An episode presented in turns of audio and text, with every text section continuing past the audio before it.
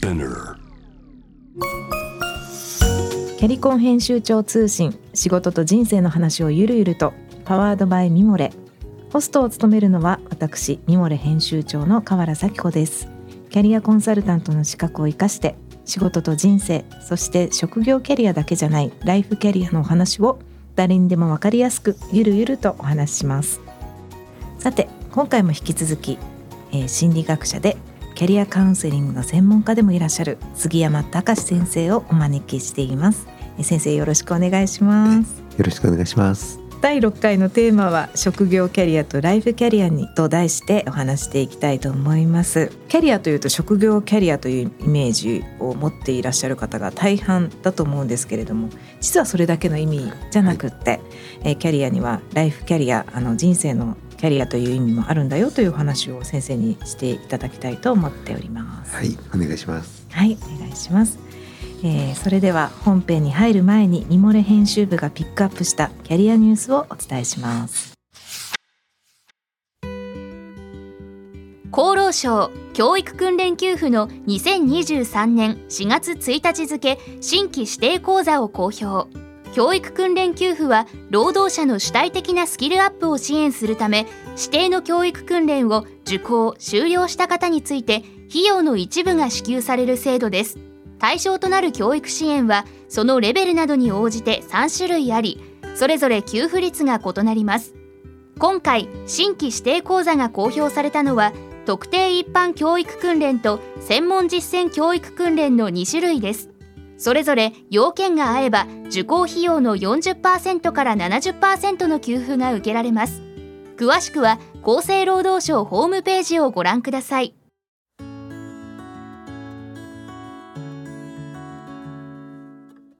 えー私も国家資格のこのキャリアコンサルタントの資格を取得した時はい、こちらの専門実践教育訓練の給付金をいただきました。素晴らしい。あのニュースでもねあのご紹介した通りえ受講した時に50%支給があってで1年以内に資格を取得してした場合に、まあ、20%追加支給があるっていう制度なんですよね。はい、そうなんです。はいで実はあのこの教育訓練給付始まってまあしばらく経つんですけど、はい意外と私の周りにも知らない人が多くて、そうなんですよね。はい、70%も戻ってくるのにそうなんです。お得じゃないですかお得ですよね。ね。お得な情報皆さん好きかなと思うんですけど、ええ意外と知られてないなと思っていて、そうなんですよね。はい、あの国から支援を受けられる主な資格講座リストっていうのが私手元にあるんですけど、はい、はい、ミモレの方でもね記事の方で紹介しようと思ってるんですけどリンク。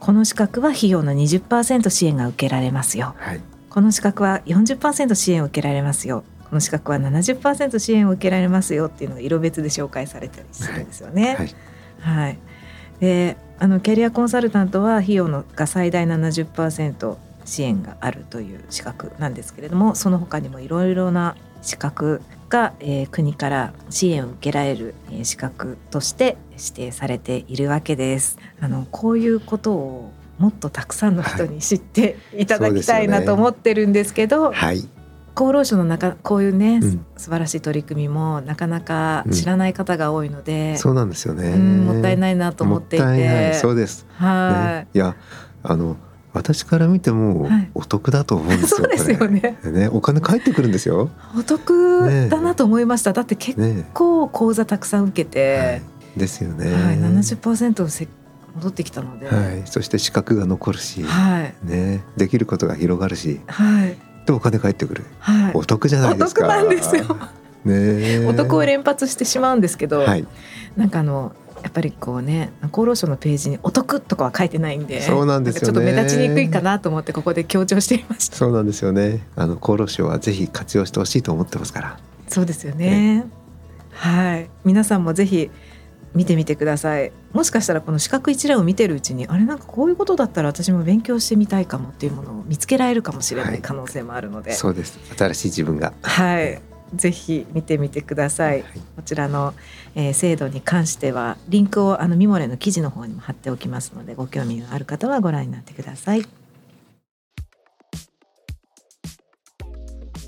ではそろそろ本編に入りたいと思います先生改めてよろしくお願いいたしますはい、お願いします。私がキャリアの勉強を始めてもう本当に最初の頃にあのキャリアというのはラテン語ではいわだちですそうですね。はい決してあの職業キャリアのことだけじゃありませんというふうにはい。教わって、はい。結構びっくりしたんですけれども、うんうんうん。あのキャリアっていう言葉の語源はさっきおっしゃっていただいたようにあの輪立ち。車輪とかが通って残ってきたもの。あのこれをもともとキャリアって言っててでそこからどんどん意味があの広がっていって、そのあの広がった意味の一つとして人生の輪立ちということで、うん。人生そのものをキャリアって呼ぶようになったんですね。はい、だからキャリアという言葉の間違った使い方としては、うん。あのキャリアアップっていう言葉はうん。通常は使いません本当は。うん。あのキャリアにはアップもなくダウンもないんです、はい。うん、あのステップアップステップダウンね。あのこっちの方がまだあのいいんですけど、うんうん。あのキャリアにはアップもなければダウンもなくうん。ただそこにあるものでうん。でそこにあるものがあなたの人生を形作っているあのそこに幸せを感じられるかどうかはまた別なんですけれども、キャリアっていうものは実はみんなにあります。うん。みんなの自分自身の物語、うん。あのそれがキャリアですとねあのあのいうふうに言えるかなと思ってはい。ます。、前回ねキャリアっては人生の物語だっていうはい。話を先生してくださいましたけれども、はい、本当人生の物語にはね山あり谷ありかもしれないけれども、うん。それは決してキャリアのアップダウンとは違うってことですね。ね。あのそうなんです。ううんん、あの例えばどん底を経験したとします。はい、でどん底を経験したとしてもどん底という経験値を持ったあなたに生まれ変わったわけですよ。うんどん底を経験したということは。はいであのどん底という経験値を経験したあなたに生まれ変わったということはそれ以前のあなたとは見える世界が違ってるということなんですね。だからあのどんなキャリアであってもそれは経験としてあの積み重なりあのそれがあなたという人間の一部になり、うんうんあなたという人生をね形作ってきているので、うん。どんな瞬間も大事にしてほしいなっていうふうに思ったりしてます。うんそうですね、まさにキャリアとはそこにあるものなんですね。そうなんですね、うん。うん、もちろん幸せな時もあれば不幸な時もあって、はい。あのまあ、ただ出来事を幸せか不幸かって定義するのは人間なんですよね。うんうんうん。で悲しいことは悲しいしあの不愉快なことは不愉快だし、うん。あのそれはそれでいいわけなんですが、ん。まあ、それを不幸と定義するかどうかはあなた次第うん。なので、はい。あのこの悲しみを経験してうん。あのこの不愉快を経験して、うんうん。自分はどう変わるんだろうかってうね、ん。なんか自分に積み上がっていくものとして捉えていけるとうん。キャリアっていうねうん。あの言葉になっていくと、うんうんいうわけなんです。なるほど。キャリアとは人生でもうそそこにあるものでアップしたりダウンしたりするものじゃない。はい、そうなんです。はい。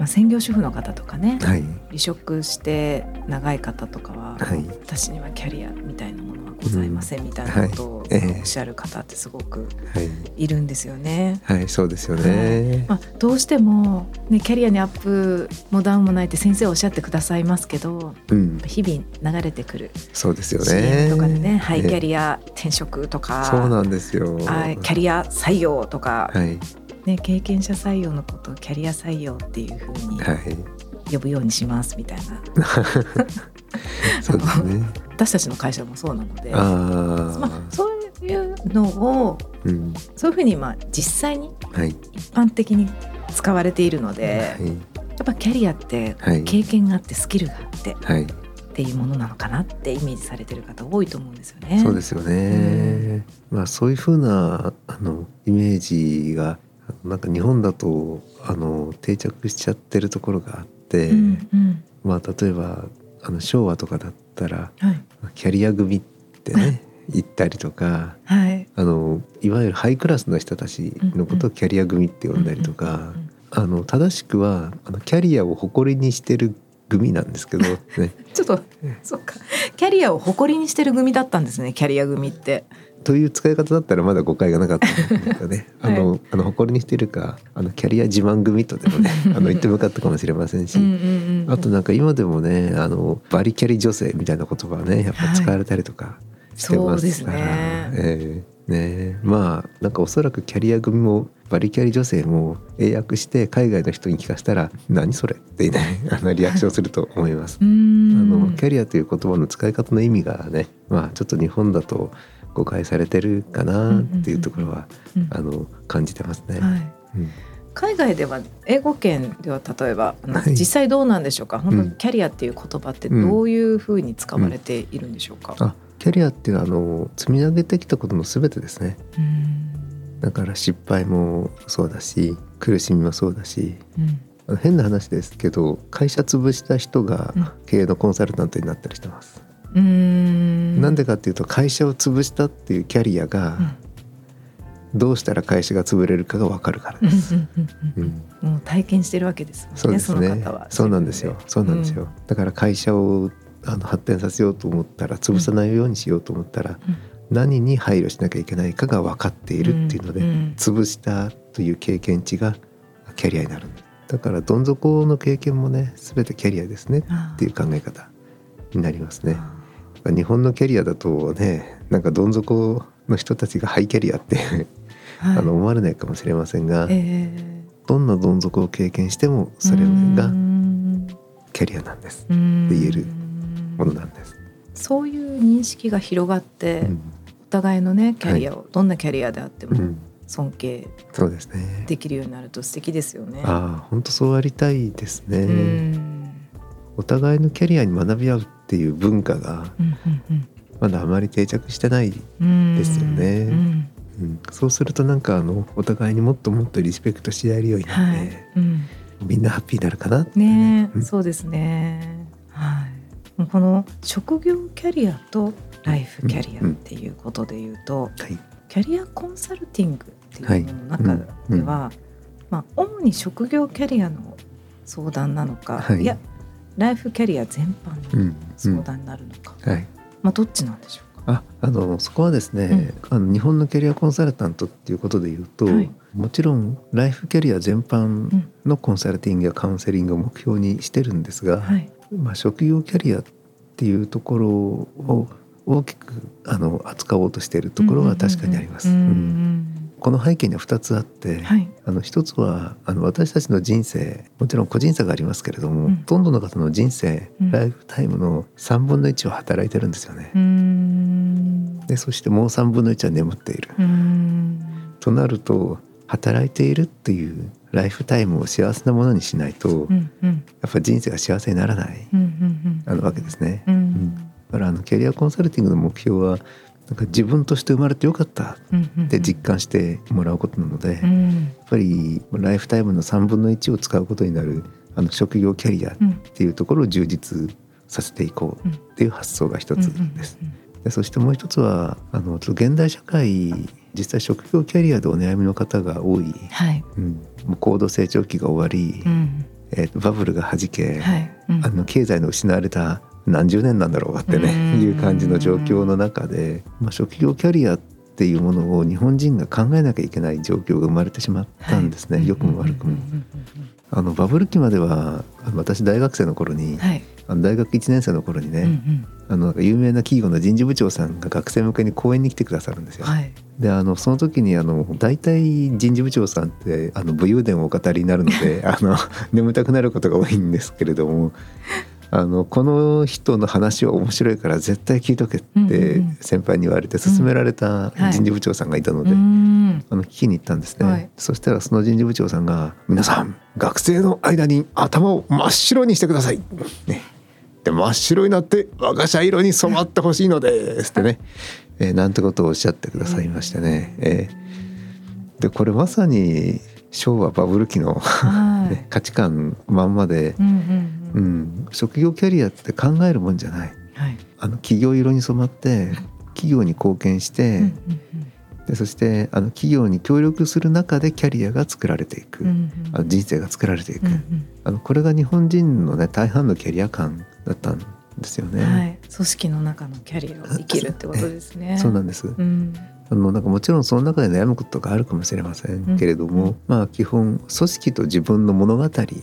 を生きるのが日本人のキャリアはい。だったんです。うん。でその中でねあのなんか組織という相手があることなので、うんうん。もう悩む方向性もねもう大体固まってきてたっていうところもあって、うん。あのキャリアに関する悩みとかあまりあの持たない国民だったんですが、うん。そういう時代でもなくなってきましてね、なんか今あの企業色に染まってほしいのですなんていう企業さんはなくてあのイノベーションを起こしてくれっていうふうにむしろはい。求めますよね。はい。なんかそういう中になるとあの企業と私の物語ではなく、うん。私の物語はいをみんな生きる必要があるので、うんあの私の物語を生きていない人にイノベーションは起こせませんから、だからまあそういう中でなんか職業キャリアうん。あの自分がイノベーションを起こせるように主体的に職業キャリアを歩んでいこうっていうね、うんえーことが必要になってきてる時代にちょうど来てるんですようん。うね。ん。まあ、ただそのロールモデルがいない、はい。まあ、例えば私の上の世代うん。は、あの企業色に染まってほしいのですっていうねあの生き方をやってきた人たちですから、ロールモデルになりませんし、うんうんでロールモデルがいないともう自分で考えるしかないんですよね。うん。うんだからあの多くの人が自分で考えることに困るだろうっていうことで、あのなんか日本のキャリアコンサルティングにおいては職業キャリアの支援が、あの相対的に重視されやすいところは確かにうんありますね。うん。まあ、ただあの相対的に重視はしてますけれどもそれだけで人生が完結しますなんて思ってるあの専門家はあのいませんので、はい。うん、欠かせない一部で重要ではあるけれども、ええ。だからそこを充実させることは大事だけれども、うんうん。それだけじゃないところもありますね。うんうん。でねいう姿勢で皆さんやってらっしゃるとね、うん。あの思います。そうですね。ロールモデルはね確かにい。ないかもしれないですね、はい。私の物語をどう生きるかははい。私が考えなくてはいけないっていう状況の中で,、うん、まあ、一人で考えるのはなかなか難しいから支援が必要だっていう、はい、すごくよくわかります。ありがとうございます。はい。あとやっぱり印象的だったのが、まあはい。自分らしい物語を生きる、はい、自分の人生を自分らしく生きることを、はい、その職業キャリアにおいても、はい。ええ。あの大切にするというか、はい、決してこう、うん。いい仕事に就くとかはい、収はい、入の高い仕事にええ就くとか、えええそういうことではなくって、その人らしい人生を、仕事人生をうん、送るための、まあ、職業キャリア支援であるっていうことなんですかね。はい、あのごもっともです。あの、うん。本当そうで、あのなんかいわゆるいい仕事って言われてるうん仕事とか、はい。あの収入が高いだけの仕事とか、うんうん。あのそういう観点で仕事を選ぶとなんか毎日私何やってんだろうみたいなね感じになりやすいので、うん。まあそれはなんかあなたの職業キャリアを生きてるかどうかちょっと考え直すのもいいかもしれませんねみたいなあのご提案になるかもしれないですね。そうですね、うん。なんかちょっと職業キャリアとライフキャリアで言うと、はい。なんかライフキャリアに温かみがあって、はい。なんか職業キャリア相談ってなんかこはい。うちょっともう少しええ。ソリッドな感じかなと思ったんですけど、なんか先生とお話ししてるとそうでもなくって、えもう職業キャリアの相談場面においても、えはい。なんかその人らしく人生を生きるために、はい、あの支援しますよっていうことなんですよね。あそうですね。うん。あの、まあ、職業キャリアってあのキャリアの頭に職業がつくとなんか硬いイメージがはい、あのついてしまいますけれども、うんうんまあちょっとこれ日本語の職業っていう言葉の硬さの問題で、うんうんあの職業もキャリアの一部というか人生の一部なので,、うんはい。あので仕事って頑張るものっていう意味で捉えてる日本人が多いかと思うんですけれども、うんうんでも頑張るって無理をするって意味なんですよね。であの企業色に染まるっていう働き方の考え方だとやっぱり無理をすることがあの必要だというふうにずっと言われてましたよね。でも、まあ、頑張って無理をするっていうことに価値を置く職業観ではなく、はい。あの職業を通して自分の世界が広がって、うん。でそしてあのあの自分が職業に喜びを見つけて、うんまあちょっと極端なこと言うと働けば働くほど生き生き元気になっていく。はい。そんな職業観をねうんうんうん。あの本当は持ってほしいうんと思ってるんですね。うん。だから職業は頑張って無理するものではなくて、はい。楽しんで生き生きするものだっていうね、うんうんうんそういう考え方もぜひ取り入れていただきたいなって、うんうんだからそういう意味での職業キャリアの支援があの私たちの目標。うんうんうん。ね。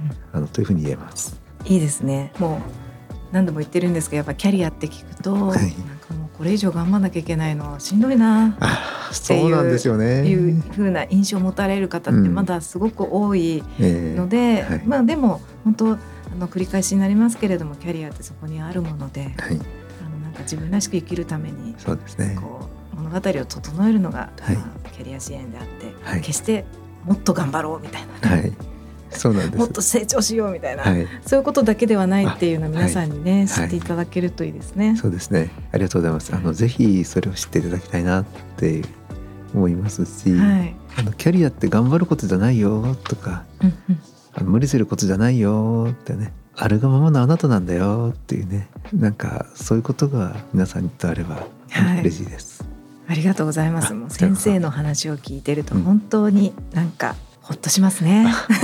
恐れ入ります。ありがとうございます。はい、ありがとうございます。こちらこそです。はい。えー、さて次回のエピソードは、えー、迷いを解きほぐす方法の前編ですテーマはですねなぜ人は自分と他人を比較してしまうのかなんですけれども、えー、杉山先生はあの心理学者でもいらっしゃるので、えー、その辺のをですねどうしてもね自分軸で生きるってすごく難しくって、はい、そうですね人と比較してこうなんか落ち込んじゃう場面って皆さんあると思うんですけれども、はい、そのあたりを、えー、先生に詳しく伺っていきたいと思います。はいありがとうございます。はいさて、えー、皆さん最後まで聞いてくださってありがとうございました。えー、最後にミモレのおすすめのアイテムをご紹介させていただきます。今週のおすすめのアイテムは、えコスメなんですけれどもチーク UV というものですね、え、皆さん聞いたことありますでしょうか？あのトーンアップする下地で有名なあのアリーのクロノビューティーは聞いたことあると思うんですけれどもあのアリーから今度はチークになる UV が出たんですね。アリークロノビューティーカラーオン UV っていうやつなんですけどあのちょうどあのチークを塗る場所って一番こう日に焼けやすい場所じゃないですかあの頬の高い部分なのでシミとかそばかすとか、まあ、乾パンも出やすい場所だったりするんですけれどもそこ専用の日焼け止めでチークにもなるという画期的な商品です。でミモレにはあのミモレ編集室というコミュニティがあるんですけれどもそこでもすごく聞いたら大人気でしたね。チーク感覚で一番焼けたくない場所にの UV ケアができるチーク UV ぜひ、えー、皆さんチェックしていただきたいなと思っています。ミモレの、ね、キャリコン編集長通信の記事の中でもリンクを貼っておきます。こちらの概要欄にも、えー、貼っておきますのでぜひチェックしてみてください。キャリコン編集長通信仕事と人生の話をゆるゆるとは毎週金曜日にニューエピソードが配信されます。このポッドキャストはミモレ、スピナーのほか Spotify、Apple Podcasts、Amazon Music など主要なリスニングサービスにてお聞きいただけます。ハッシュタグは仕事と人生の話をゆるゆると。メッセージの宛先は概要欄にあるメッセージフォームのリンクからお願いします。フォローボタンからフォローをしていただけると嬉しいです。ミモレ編集長の河原咲子でした。